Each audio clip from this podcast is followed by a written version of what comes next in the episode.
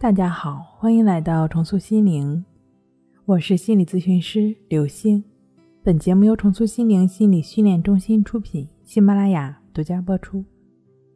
今天要分享的内容是如何克服学习期间看不进书焦虑的问题。有看书的内动力，能够认清焦虑，这都很好。接下来跟着我三步走：一，就看书本身而言。降低效果预期，一方面呢，采用以兴趣带动功利性的学习方式，先降低功利性的看书。比如，你可以先看一下自己更感兴趣的书籍，比如传记什么的，先看二十分钟左右，然后再继续功利性的，比如开始专业课之类的。此外呢，可以按照自己的情况指定集中看书的时间段，四十到六十分钟的时间最好。注意，不要批判自己，觉得自己看的传记之类的兴趣书都是无用的。你要了解，所有的知识都是相通的，更何况它还调动了你功利性学习的积极性呢。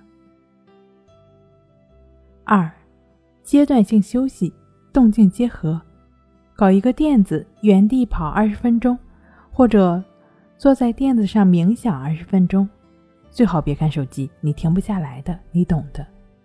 根据后摄抑制作用，由于你看手机资讯跟学习用的是同一套感觉系统，那么你学习的效果就可能会受到影响。而运动冥想不仅规避了这一弊端，还能更好的帮助大脑整合你的学习资料。两种方式，一个事倍功半，一个事半功倍，你看着选。三，允许自己放松，该玩玩，该吃吃，一天。或者一周中的几个时间，给自己放假时间，刷剧呀，玩几把游戏呀，只要是你喜欢的、你爱的都可以。学习是一生的必修课，不忘初心方得始终，张弛有度方得长远。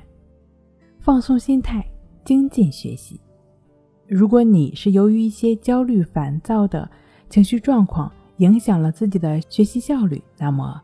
可以参照一下《情绪自救》一书中的练习方法，帮助自己调整心理状态，安心学习。